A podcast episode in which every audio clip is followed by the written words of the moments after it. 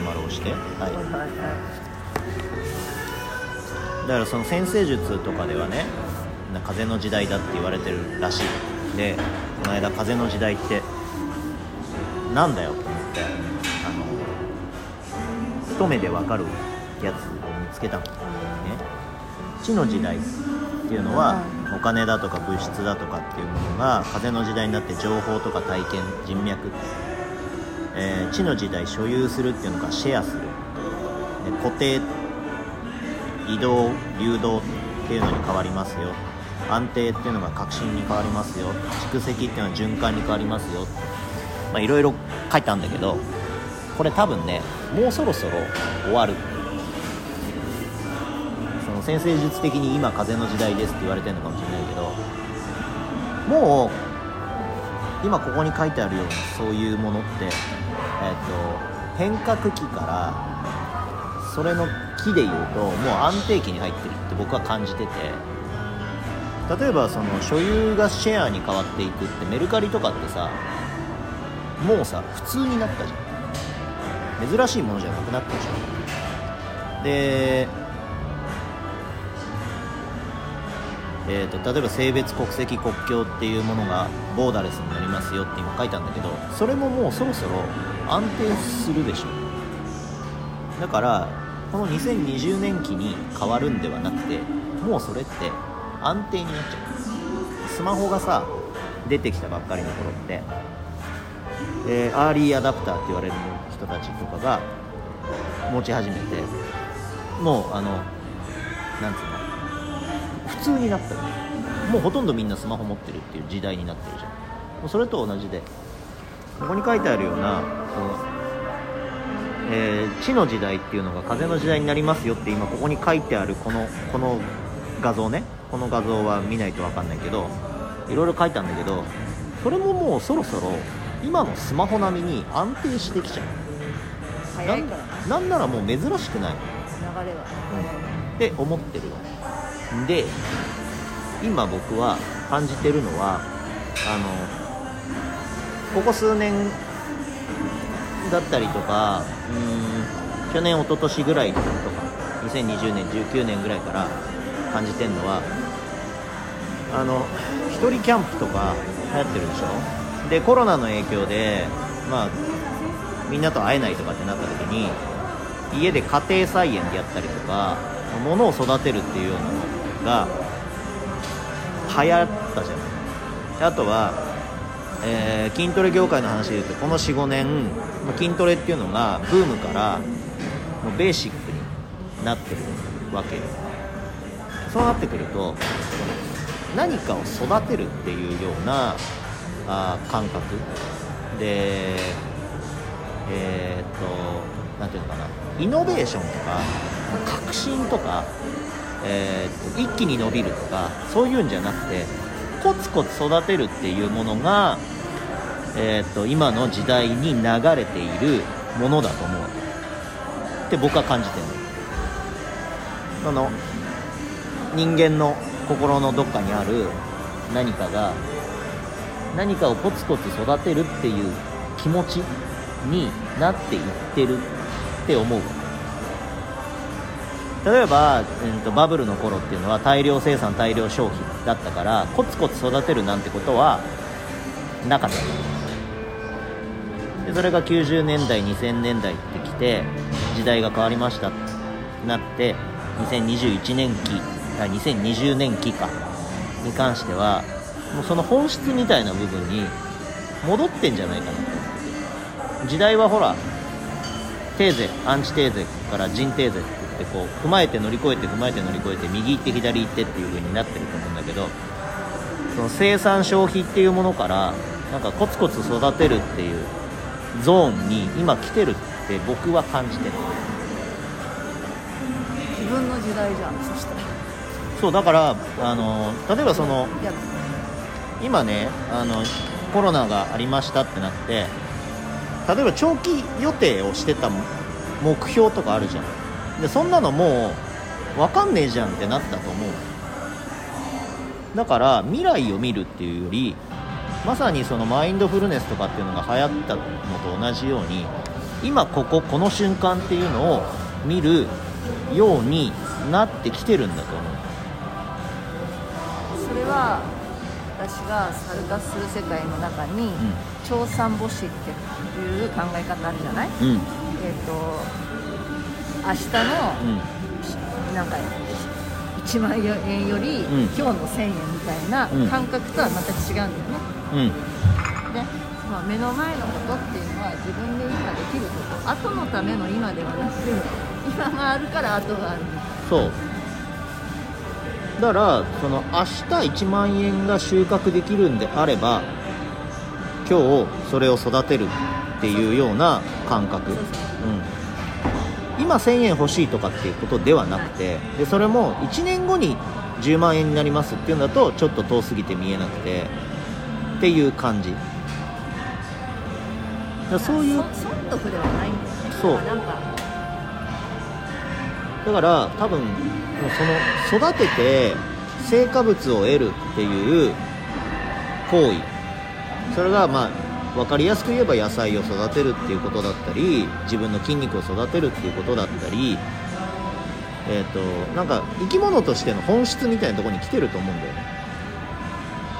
でいろいろその技術革新があありましたとか情報革新がありましたとかっていう時代を経てもう2020年期っていうのはそういうとこに行くんじゃないかなって感じてて、うん、子供を育てる時だけはさ促進できない。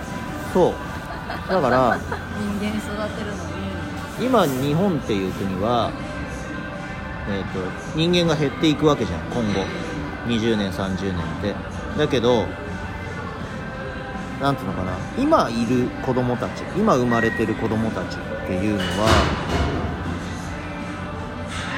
丁寧に育てられると思うんだよ。少ないから。だからそのたくさんいてその時代になんかなんつうのかな。今いわば雑に育てられたみたいな状態があるじゃん。みんな同じみたいな感じで。集団で。ね。ねそのうーんとそう。集団で。ね集そうそう。団教育。そう。だから結局結局そういう、まあ、時代。例えば50年前に生まれた人たちって40年前に生まれた僕らよりもいっぱいいたじゃん。でしょ？で30年前に生まれた人たちの方が少ないじゃん。僕ら40年前に生まれた人で20年前に生まれた人たちと比べたら数全然違うじゃん。で今生まれてる子供たちってもっと少ないわけだから100万人いないんだよ新生児。でそうなってくると1人に対して丁寧に付き合う時間が多分増えると思うんだよね。でじゃあこれ今の人たちが20年後になった時に丁寧な世界観って多分増えてくると思うんだよ。ね本質はうん。あらが見えるじゃん、うん。だからそぎ落としていくからこうん。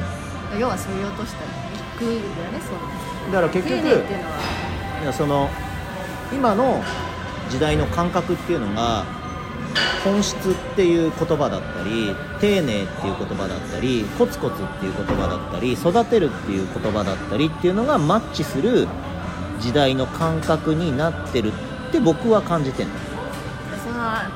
アンチテーゼが段階の世代でする段階。うん。だからそこの人たちがなんていうのかな。頑張っ頑張ってるじゃんあれ、そのうん。でももう段階の世代は今終わり終わりつつあるじゃん。そうそうそれは動物的にしょうがないじゃん。生だから物として。結局なんつうのかな今その社会の主役っていうのがあのどうしても日本っていう国は多数決の国になってるから多数派がいるところになってしまうんだよ。どうしたって。だからその多数派っていうのはじゃあどこなんですかっていうとその今の60歳とか70歳とかその辺戦後に生まれた人たち。なんだけどもうその人たちは時代そのものを担えないんだよね。これは現実だからあの申し訳ないけれどもであと20年した時にその辺の人たちは申し訳ないけど大体いない。そうなってきた時に今丁寧に育てられた人たちの世界観になってくるわけだからかなりその時代としては変わるんじゃなかろうか。国全体がこう変わるんじゃなかろうかっていう感覚はある。でだからその子たちが今変えようとしてんだねそのリーダーたちって私の娘ぐらいリーダー今の二十歳ぐらいねだからその世界観の価値観日本っていう国にある今価値観っていうものがそのコツコツとか本質とか丁寧っていうのを僕が感じてるように多分感じてるんだと思うんだ。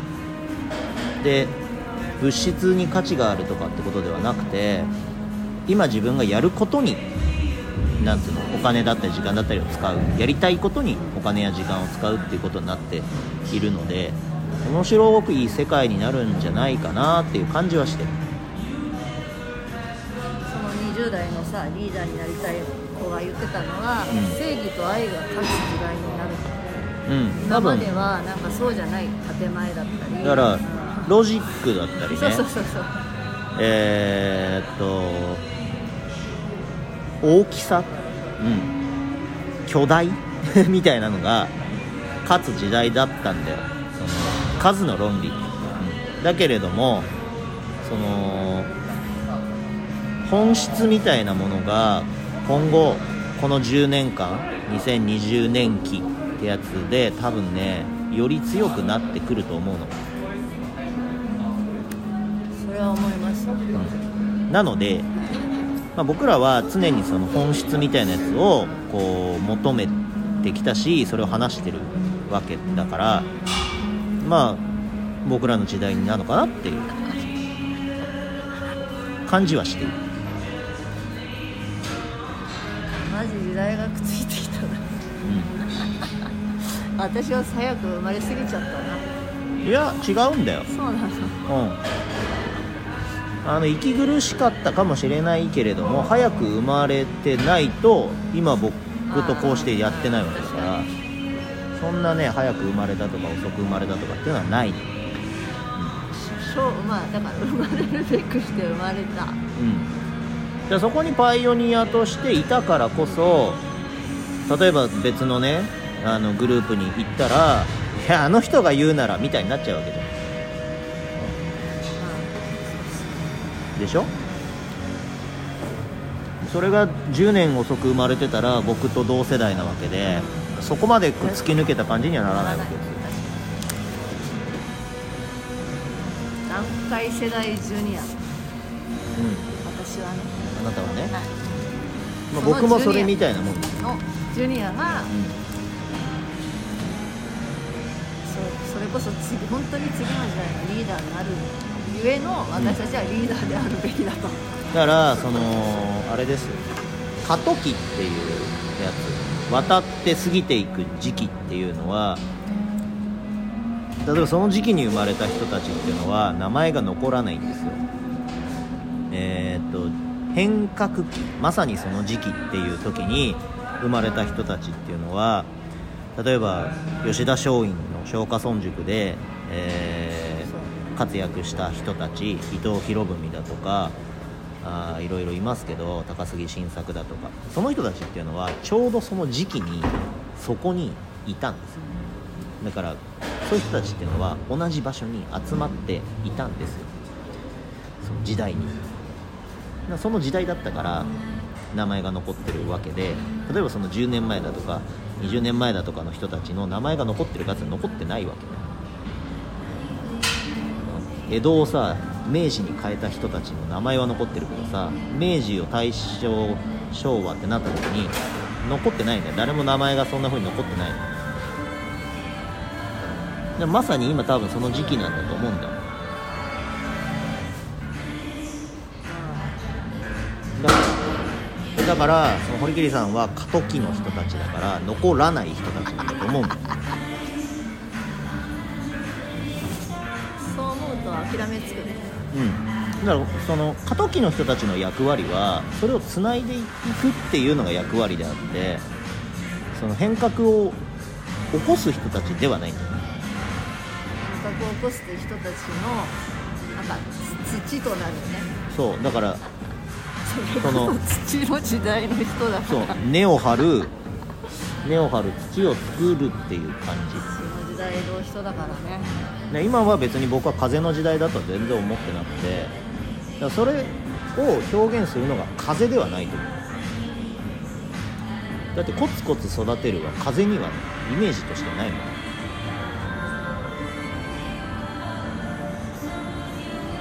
だからその先生術師が風がどうのこうのって言ってたところでは？あって感じなんですよ知らねえしそんなのって。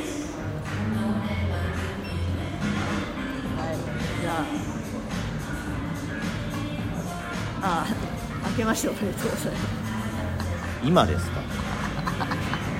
まあそういうことなんで、まあ、2021年っていうのは多分そういう時代、うん、まあ牛年だから本当コツコツなんでしょうね。